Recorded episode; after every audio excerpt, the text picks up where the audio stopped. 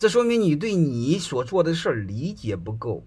我有一次去菲律宾，那个伙计给我谈，你说当地的一个华人，他家请保姆，啊，不是人啊，是种种类，就二十六种，就有种花的，有遛狗的，有切菜的，有做西餐的，有调酒的，能听明白了吗？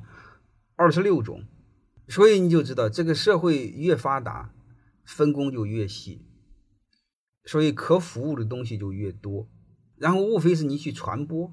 你比如我以前说过。光给老人洗澡，这就是一个很大的海量的市场。老人洗澡最怕给摔着，他怎么会没有市场呢？各位，你会发现，你要是在这方面形成一个 IP，经常去做，无非是怎么传播嘛，对吧？你老人洗澡那个场景不好看，无非你怎么给他包装的好看点，然后传播，这个是很容易击穿人最薄弱的那一点的。你比如甜品轻食怎么做？当然都可以做了，因为现代疾病很大一部分和肥胖有关系啊。他不胖，很多事儿都有了嘛。胖不就两个？第一少吃，第二多运动嘛。你做食品的话，其实你不是卖食品的，你应该重新做个定义。你是倡导健康的生活理念的，按这个定位去传播，你会发现是不是就很有意思了？那你说我就是卖食品的，光讲这个食品。